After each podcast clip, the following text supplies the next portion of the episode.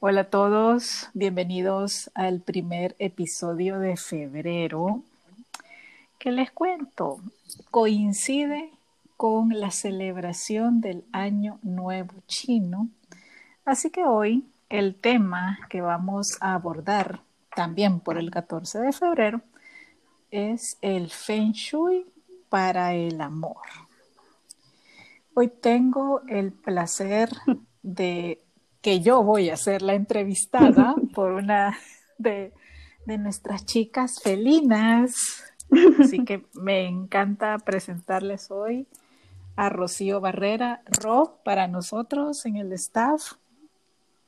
Así que hoy ella va a ser la que me va a entrevistar a mí para que esto no sonara como monólogo, ¿verdad? Porque si no, qué aburrido. Y pues gracias, Ro, por aceptar la invitación para ser parte de este episodio del podcast Unidos por el Diseño. ¿Cómo estás? Hola, Vero, muchas gracias por invitarme. En serio que estoy aquí muy emocionada de que hoy yo voy a ser la que le va a entrevistar, pues vamos a cambiar un poquito de roles. Sí, exacto. Bueno, Pero bueno, me, gustaría que les contaras a todos un poquito sobre ti, para que también sepan quién eres.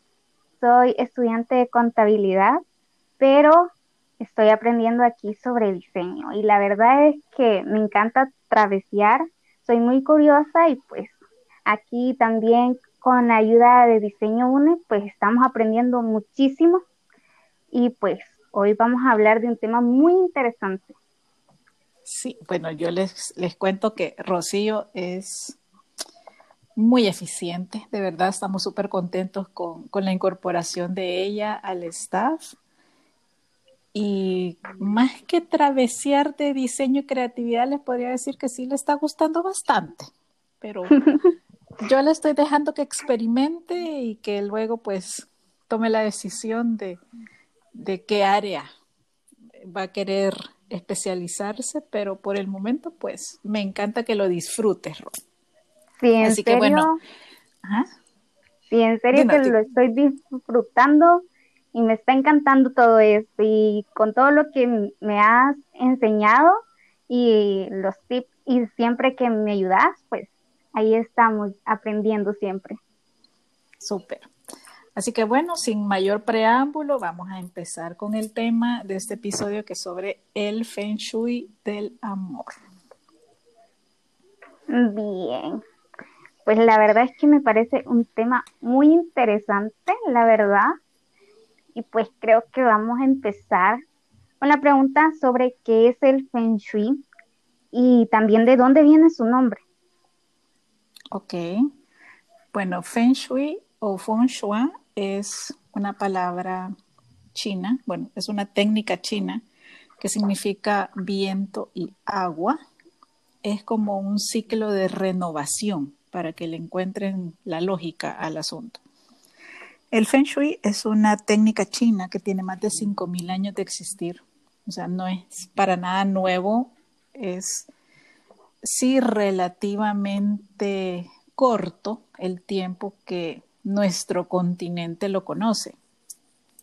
Pero en Oriente se practica desde hace miles, miles de años y que empezó siendo exclusivo para la ubicación de los palacios, de los gobernantes, eh, áreas eh, también sagradas para la religión, en donde el estudio de esta ubicación ideal, es decir, que estuviera protegida por las montañas, que hubieran ríos, que todos los elementos, que en el caso del Feng Shui son cinco, son los que conocemos más el metal, estuvieran en una armonía generando las mejores condiciones para vivir y para que estas ocho áreas que a todos nos interesan, que son el conocimiento, la salud y la familia, el dinero y la prosperidad, la fama o la proyección personal, la pareja o las relaciones personales, creatividad o hijos, viajes, guardianes, benefactores y la profesión estuviera en armonía tanto para el plano terrestre como en el plano del cielo. Ok, está súper interesante, la verdad. Y pero ¿desde cuándo practicas este el Feng Shui y qué beneficios tiene? Bueno, tengo más de 20 años de experiencia con esta técnica. Como les he comentado en otros episodios del podcast, mi carrera base es el diseño interior, pero lo sentí y viví realmente completo hasta que conocí esta técnica. Porque si bien sí la universidad me dio los parámetros de diseño, planificación y supervisión de un área residencial o comercial, el Feng Shui, te puedo decir, me dio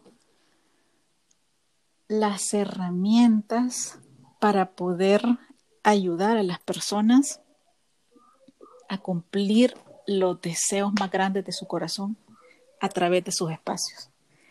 Y yo en serio les digo a todos y a ti, eso es creo que lo que más disfruto, o sea, poder ayudar a las personas de verdad desde adentro. O sea, aquí es cuando yo en serio le encuentro la lógica al nombre del diseño interior, porque no es solo el interior de un espacio físico, es el interior de ti, de, tu corazón.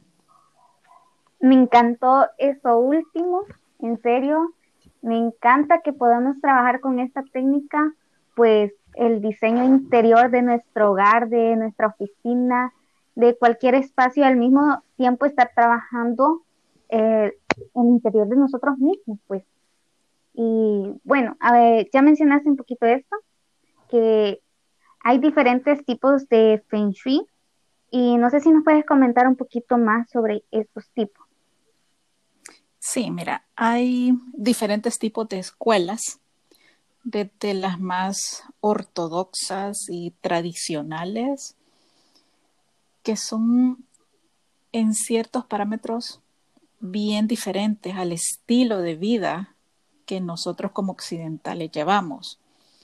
Y yo creo que aquí es donde radica también la forma en cómo los diferentes especialistas se identifican.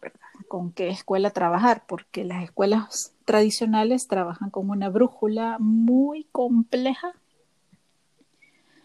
que involucra la astrología china, el I Ching, y bueno, son una cantidad de elementos que también son parte, hasta otras escuelas, que es la que yo utilizo, que es la escuela budista, en donde esta cuadrícula con todas las zonas que les comenté en la anterior pregunta, se ubican a partir de la entrada principal.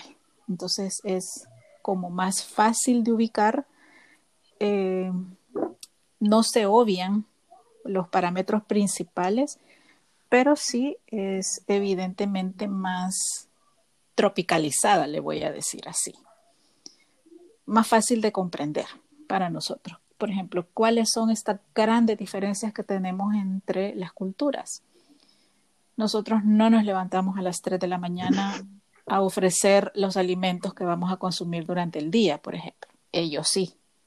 Nosotros nos levantamos encarrerados, que nos agarró la tarde, y, empezando por eso, pues entonces algunas personas, em, quizás por el desconocimiento a veces, tienden a vincular, por ejemplo, la yoga, el tai chi, que es otra disciplina bastante parecida y que también tiene mucho en la observación de plantas y animales para la generación de las posturas del cuerpo, a vincularlos con la religión, pero para mí, tal como lo explico, tal como lo vivo y como lo comparto con las personas, es otra filosofía de vida, otra técnica que nos ayuda a resolvernos de una mejor manera. O sea, en otras palabras, a vivir mejor. Ok, me encanta. Y cómo podemos implementar esta técnica en nuestros hogares, Vero. Bueno, fíjate que hay eh, ya en los análisis formales del Feng Shui, pues primero es conocer las necesidades de la persona. Como te digo, para mí son los deseos más profundos del corazón, cosas que a lo mejor han estado bloqueadas o que han generado dolor o cambios bruscos en la vida de alguien, o una persona que desee mover energía estancada, es decir, que sus proyectos han estado estancados, que necesita darle un giro importante a su vida. Normalmente las personas me buscan cuando tienen situaciones así, situaciones fuertes, ya sea la separación de, de su pareja o algo que los ha movido de verdad drásticamente, o por otro lado, personas que ya tienen cierto conocimiento, que le han visto el beneficio y que dicen quiero implementarlo de nuevo o que se han cambiado de casa o que se han cambiado de oficina y entonces eh, ese movimiento de energía quieren acentuarlo pero de manera positiva. Ahora, me preguntaba sobre los beneficios. Los beneficios son eh, muchos, desde la implementación de estos deseos que, como les decía, pueden ir por la profesión, por la búsqueda de trabajo, para mejorar la salud, para mejorar las relaciones personales o directamente con la pareja, que más adelante vamos a entrar en detalle a ese tema específico, para incrementar los ingresos. Eh, se hacen muchas preguntas, Ro, en, este tipo de análisis. Eh, importa mucho, por ejemplo, la historia del lugar. Qué había antes en ese lugar, cómo eran las personas, en, el caso de una casa de, habitación, cómo eran las personas que vivían antes ahí, cuál es la fecha de construcción de la edificación. Eh, a veces no nos detenemos en esos detalles, a veces nosotros decidimos por el precio, porque está bonita, por la ubicación, por otros aspectos que sí también son importantes, pero nunca preguntamos más allá de eso. Y aquí se importa. Eh, son energías. Una familia armónica deja una buena energía en el lugar. Personas que constantemente están peleando, discutiendo, o que incluso ha habido algún tipo de violencia, eso también se queda en el lugar. Sí se puede trabajar, sí se puede quitar, pero hay que hacer eh, también una inversión de tiempo en eso. en el caso de los chinos, te voy a contar, eh, ellos jamás pondrían un negocio en el mismo local de un negocio que quebró. Wow. Jamás, jamás. O sea, ni siquiera que le regales los muebles, o sea, nada, no se quedan con nada. Y sí, puede ser un estudio muy profundo. Eh, como les digo, los beneficios son muchos, tanto a nivel físico, emocional, mental. Esto no es magia, sí lo quiero aclarar.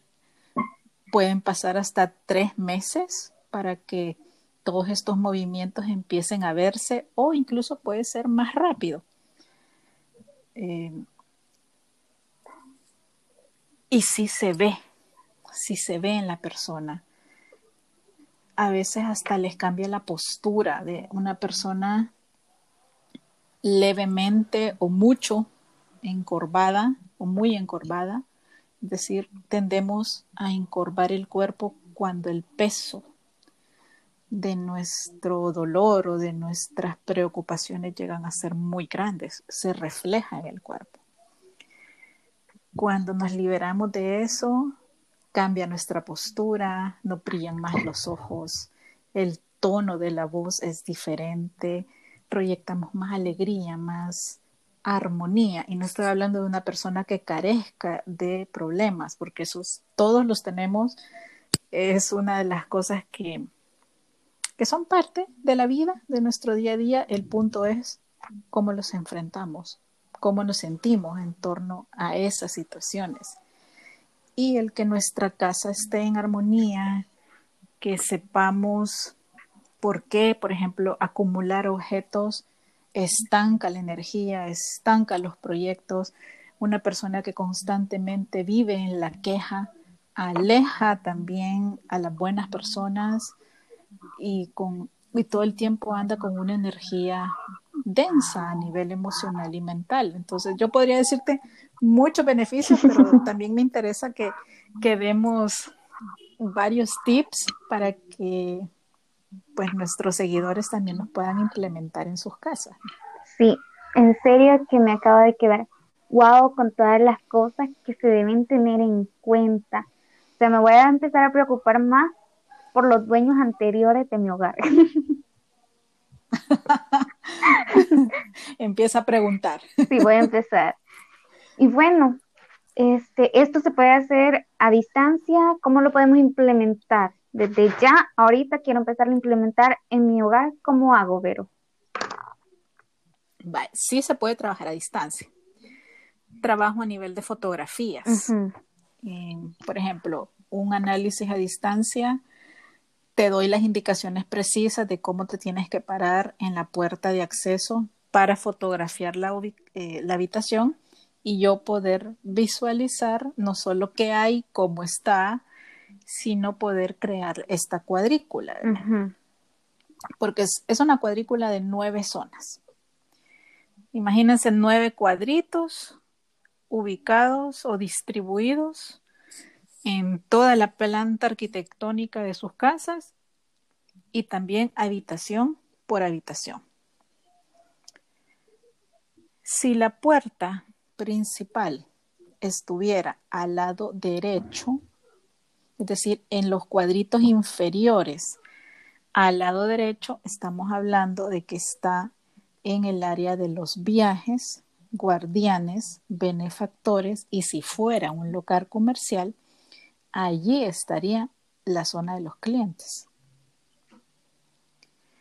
A la par, es decir, en el cuadrito de en medio, estaría la profesión y en el extremo izquierdo estaría el conocimiento. Sigo con la segunda línea. Ustedes traten de imaginárselo. En la segunda línea, arriba del conocimiento, sigo al lado izquierdo, está la salud y la familia. En medio, la zona que se llama Chi, Ki o Tai Chi, que la rige a todos. Y otra vez, al lado derecho, estaría proyectos e hijos. La última franja de los tres cuadritos es al lado izquierdo, es decir, al fondo, el dinero y la, eh, el dinero y la prosperidad, en medio la fama o la proyección personal y al lado derecho la pareja y las relaciones personales. ¿Cómo puedes empezar a implementarlo? A ver, así con, con cosas sencillas. ¿Cuántas cosas acumuladas están en tu casa?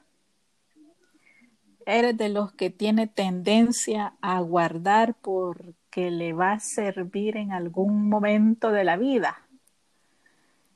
Y hay un montón de bolsas, cajas, ropa que ya no te quedan, bueno, cantidad de cosas empieza moviendo todo eso. Empieza ordenando. Yo digo editando los espacios. ¿Le pueden servir esos objetos a otra persona? Los puede donar. Ahorita no se pueden hacer ventas de garage ni, ni similar, pero donarlo a tu iglesia, por ejemplo, sí. Donarlo a alguna institución de beneficencia, sí. Entonces empieza por ahí empieza a sacar las cosas que tienen más de un año acumulándose en el closet, en la bodega, en las gavetas. Eso empieza a mover la energía de forma positiva. Ok. Sería como el, paso uno, cómo está la entrada de tu casa, por ejemplo, está bien iluminada, está limpia, te agrada la entrada de tu casa. Es como empezar a ver los espacios con una mirada objetiva. Ya no solo desde el me gusta o el así que esté, ahí mañana lo arreglo y mañana fue hace dos meses, sino constantemente estar viendo qué vas a llevar y por qué. Voy a hacer otro, pequeño paréntesis. Ahorita que hay muchas ofertas, entre comillas, eres de las personas que compra compulsivamente solo por el placer de comprar, por una autogratificación, o realmente tienes un objetivo con ese nuevo artículo que va a llegar a tu casa. Fíjense que el Feng Shui es bien acucioso en la forma de elegir los objetos. Formas orgánicas, como nuestro cuerpo. Nuestro cuerpo no tiene esquinas, ni espinas, ni púas, ni nada que inconscientemente nos genere peligro.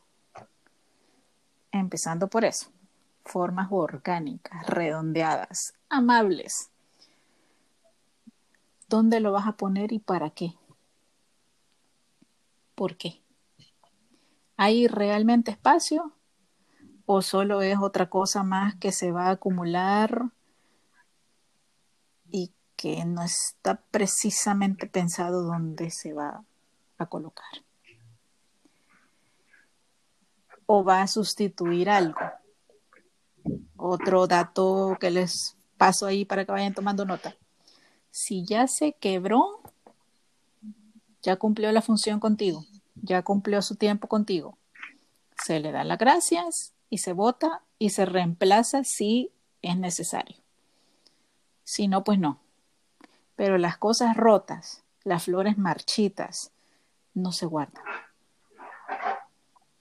Las cosas muertas son anti-feng shui, lo voy a decir así.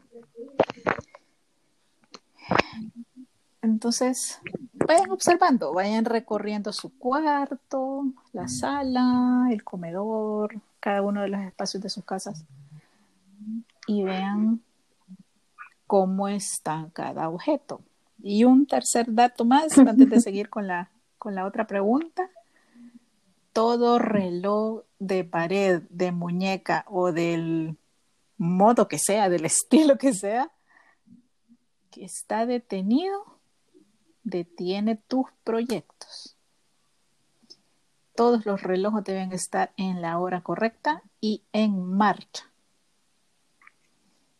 Y aquí no, no hay excusa de que lo voy a tapar mientras lo mando a arreglar. Eh, no hay excusa. Debe estar en movimiento siempre. Ok, wow. Consejo para nuestra querida audiencia.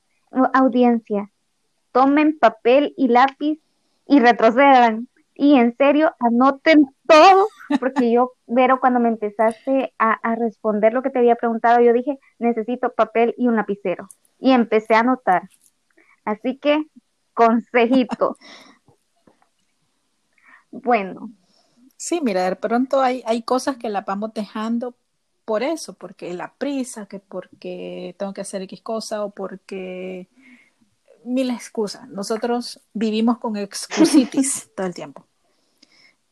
Pero cuando empiezas a ponerle atención a los objetos, a qué te significan, y especialmente a eso, a las cosas rotas y acumuladas, no tienen sentido. Pero bueno, sigamos, que todavía queda sí, Todavía nos queda. Bien. Ayer fue el año nuevo chino. ¿Hay algo que podamos hacer para mejorar nuestras energías en nuestra casa? Sí, por supuesto. De hecho, todavía estamos con esa energía nueva. Es En serio, le digo, este es mi tercer año nuevo que, que celebro desde hace un montón de tiempo porque es otra oportunidad de renovarnos. Entonces, véanlo así. Primero véanlo como una energía de renovación, otra oportunidad de mejorar sus casas, de volver a hacer sus peticiones, que nunca está de más. A ver, consejos prácticos para mejorar la energía de las casas aprovechando este cambio del año nuevo chino. Limpien, abran las ventanas, abran las puertas, que entre esa energía nueva a sus casas. Pueden encender una velita, puede ser roja si lo que quieres es prosperidad y dinero rosada si lo que quieres es amor. Estoy hablando de amor en todas las formas, no exclusivamente de pareja. Si lo que quieres es claridad mental, inspiración, puede ser blanca. Si lo que quieres es un estado de ánimo más alegre, pero también vinculado a la prosperidad, puede ser amarilla. Otro color que nos puede servir también para el dinero que ahorita está haciendo falta es el color verde. Dato importante. Cada vez que encendemos una vela y que tiene que ser con cerillos, con fósforos de madera, no con un encendedor ni otro tipo de dispositivo, tiene que ser con fósforos. Cada vez que nosotros encendemos una vela, mentalmente le damos ese decreto, es decir, estoy encendiendo esta vela para y mentalmente dices tu deseo.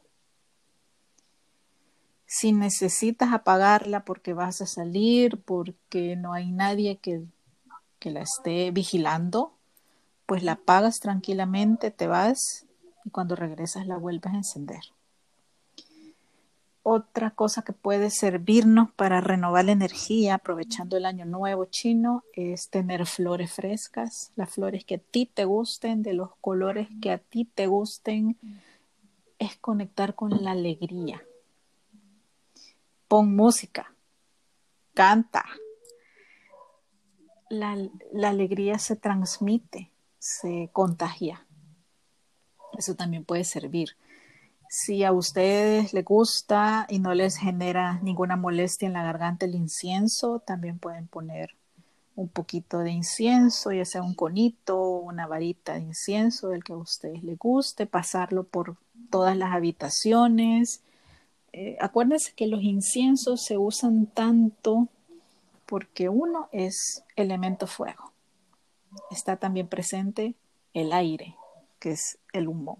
Eso hay una transformación en el incienso. Además estás limpiando la energía del espacio, la estás moviendo, ah, generando también un, aroma rico. Entonces hay muchas, muchas cosas positivas y agradables en torno a eso. Y si no, pues eh, otra cosa que también es muy fácil y económica es poner una olla con agua a hervir, echándole canela y permitiendo que el humo que despide al hervir la canela aromatice toda la casa. La canela es otro gran símbolo para atraer la prosperidad. Ok y no le va a costar un montonazo de dinero, es súper fácil, las rajitas de canela.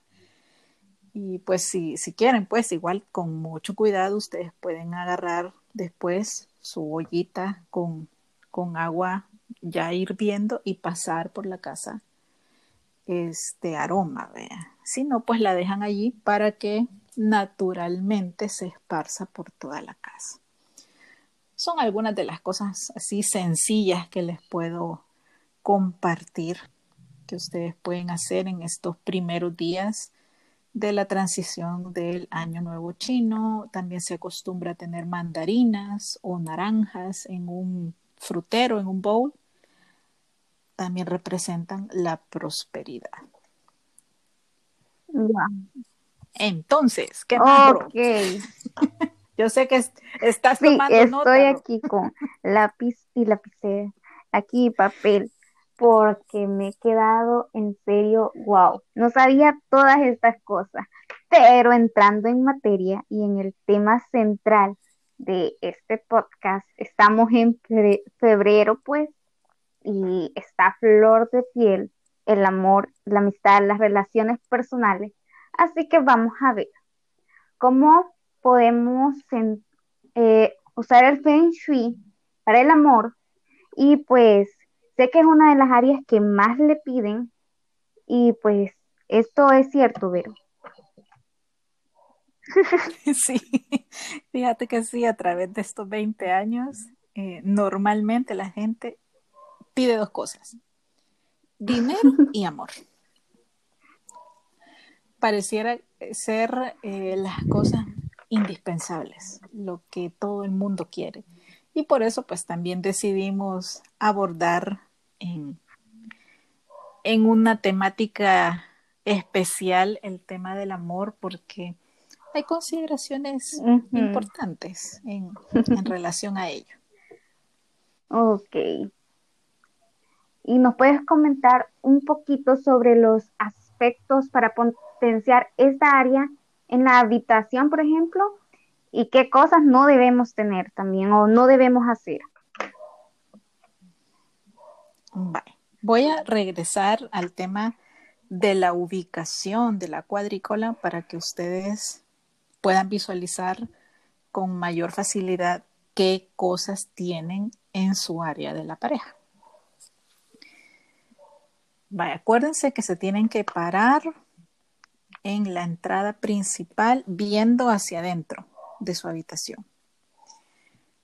Si está la puerta en el lado derecho,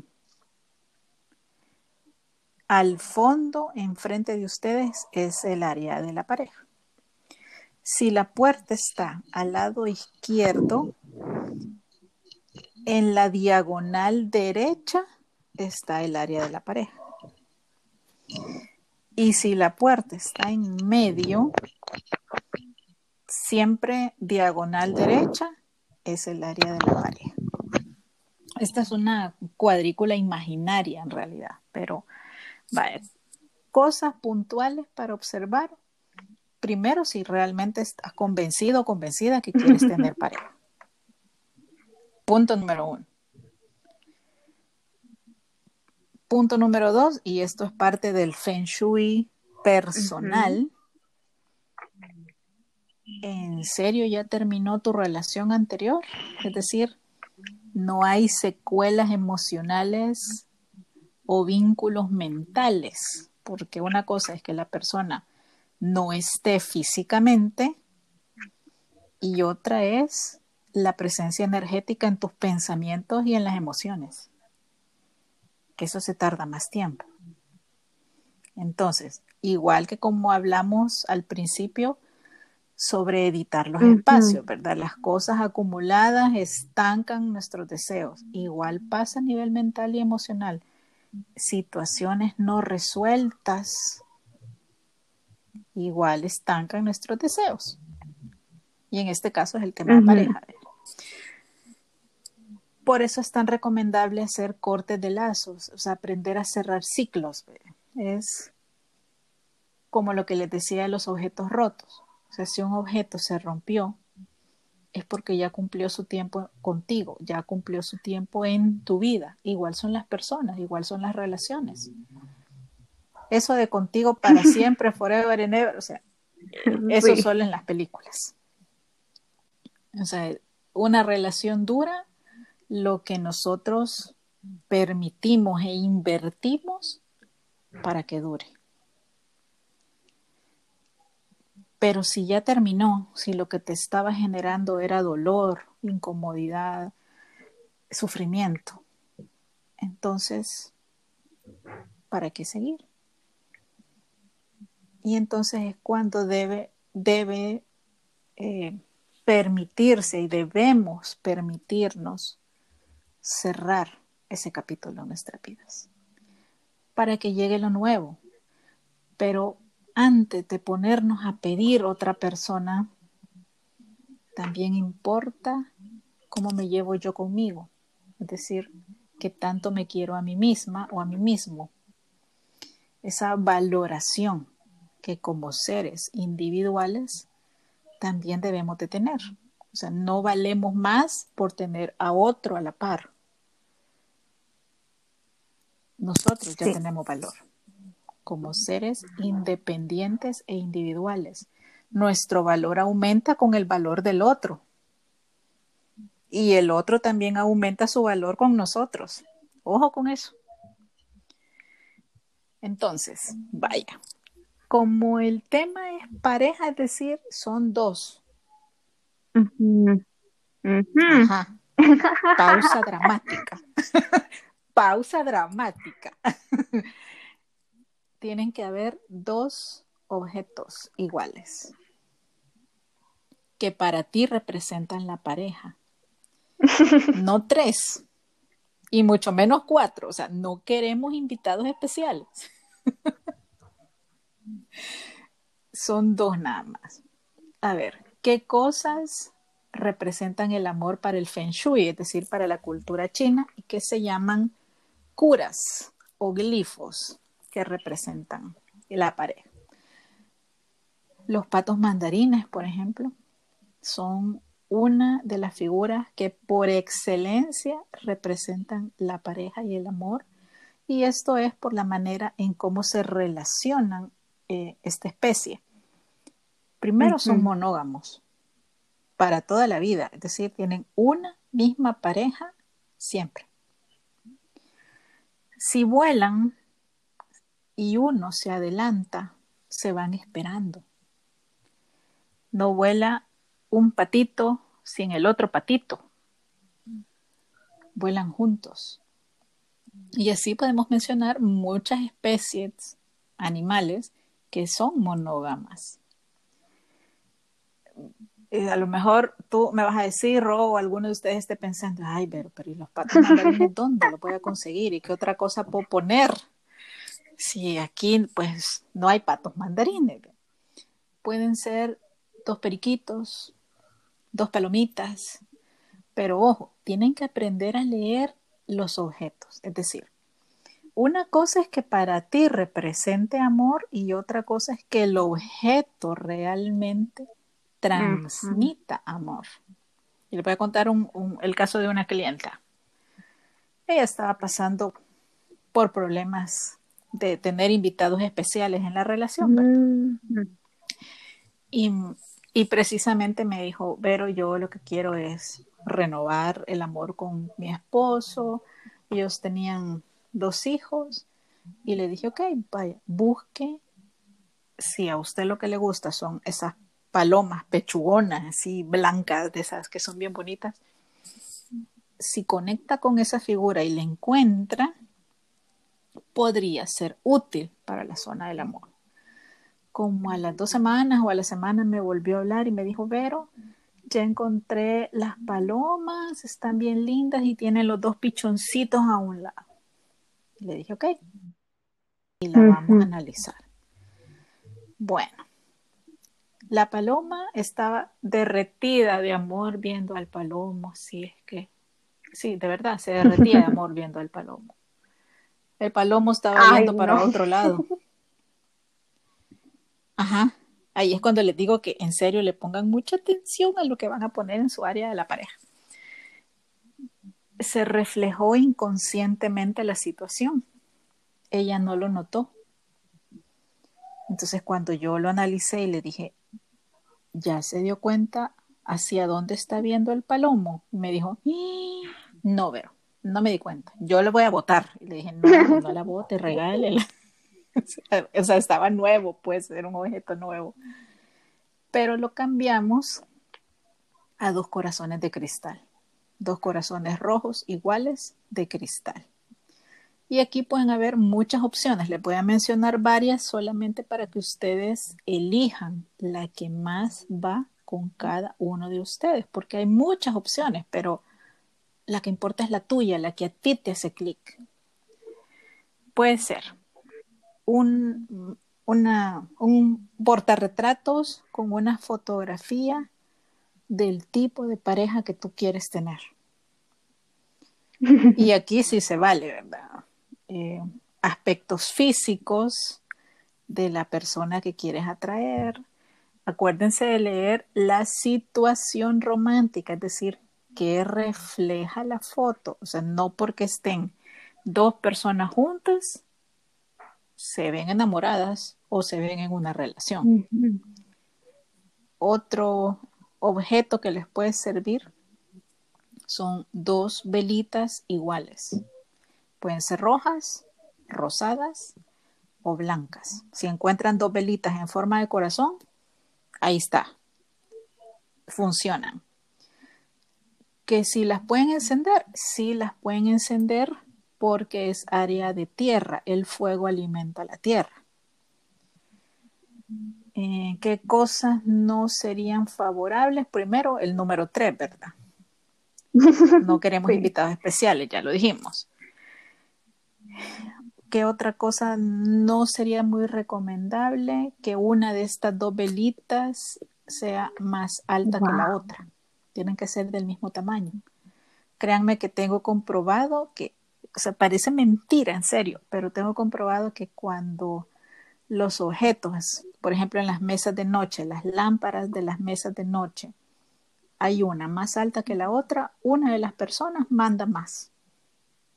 O hay diferencias fuertes a nivel mental en la relación. O sea, no se ponen de acuerdo tan fácilmente. Eh, sí importan los objetos, pero yo vuelvo al punto. ¿Qué es lo que representa amor para ti? ¿Qué es lo que te refleja amor a ti? Ahora, a lo mejor alguien diga, este, bueno, yo comparto habitación, pero sí, mi área del amor queda allí, estoy cerca, pero quizás no lo quiero hacer tan obvio. Las luces también activan las zonas. O sea, puede ser una lámpara de noche que tengas ahí, no precisamente tienen que ser dos, pero el encender la luz en esa zona con tu intención mental puesta allí, funciona. ¿Qué cosa puedes usar tú a nivel personal para atraer el amor? El cuarzo rosa. Un dije, un colgante, un collar, una pulsera, un anillo de cuarzo rosa. Aquí importa mucho nuestra intención. Yo uso esto para tal cosa. Y lo sueltas, tampoco es que todo el día estés pensando, ¿verdad? Y que la primera persona que se atraviesa entonces esa es. No, no. Eh, como les digo, sí puede pasar un poco de tiempo en que esto suceda, pero atraer el amor empieza atrayendo el amor propio a ti mismo o a ti misma. Exacto. Hace poco escuché una frase que me encantó en, otro podcast de Marta de Baile, que yo también lo sigo, es uno de mis referentes ella, y me encantó esta frase. No hay nada más sensual que una persona que se ama a sí misma. Y se los quería compartir, porque en serio me encantó y yo estoy absolutamente de acuerdo. Me encanta, me encantó. Bueno, y con estos objetos que vamos a elegir, o sea, pueden ser otra cosa, una actitud. ¿Qué nos puede decir sobre esto? Sí, sí, sí. O sea, vuelvo al tema del feng shui personal. Es resolvernos el corazón primero si no estás seguro o segura de, querer estar en una relación, trabaja en la relación contigo. Si todavía hay cosas pendientes de una relación anterior, escribir, por ejemplo, es muy liberador, sanador, no le tienes que contar nada a nadie, pero es importante sacarlo es decir, desatorarnos emocionalmente. o sea, yo en serio le digo, ¿para qué vivir con cargas emocionales? O sea, afuera ya hay suficientes problemas para que nosotros encima andemos cargando cosas internas solo porque nos da miedo afrontarlas. Ya es momento. O sea, ya, ya tuvimos suficiente aprendizaje el año anterior como para que sigamos con, con rencores, con cosas no solucionadas que lejos de generarnos bienestar, alegría y, la, y ojo, en serio, la alegría atrae la prosperidad. Acuérdense que una cosa es el dinero para los chinos, que es el que nos ayuda a obtener todos los bienes materiales que necesitamos. Pero la prosperidad incluye el dinero, pero también la salud, el bienestar, el equilibrio. Tener buenos amigos, tener personas que nos quieran. Son todas las cosas que el dinero no puede comprar, pero que son igualmente importantes y valiosas para cada uno de nosotros. Y también allí está el amor. Entonces, cuando pidan no solo pidan dinero, pidan prosperidad o abundancia, que es lo mismo, y allí incluyan el dinero y por supuesto el amor. Para todos es importante el amor, pero es una decisión personal optar por el amor de pareja. Ok, yo creo que podríamos seguir por horas hablando sobre este tema, pero bueno, eh, si quieren saber más, pueden eh, hablar contigo, ¿verdad, Vero? Sí, bueno, tienen el acceso a todas nuestras redes. Estamos en Instagram, en Facebook, en Twitter. Eh, escribirnos directamente al correo, ya sea a ro arroba o a mí, que es vero arroba o directamente a las redes sociales que también ahí les podemos atender a cualquiera de sus dudas y pues será me ha encantado y en serio les recomiendo anotar todo lo que ha dicho Vero porque ha dado unos consejos espectaculares y pues a aplicarlos ya me veo sacando las cosas que no he ocupado por un año así que a aplicar lo que hemos aprendido en este podcast bueno solo me queda agradecerte Ro por ser ahora la anfitriona de este episodio. Espero que también lo hayas disfrutado y a todos ustedes pues saquen, abran sus casas, abran su corazón a esta nueva energía. Es otra oportunidad positiva para concretar nuestras metas, concretar nuestros deseos y especialmente para vivir más felices, pase lo que pase en el mundo, pero vivamos mejor, vivamos más alegres. Y ese es mi deseo para todos ustedes. Soy Verónica Alvarado, ha sido un placer compartir esta temática con ustedes y estoy a la orden, así que nos volvemos a escuchar pronto. Bendiciones para todos.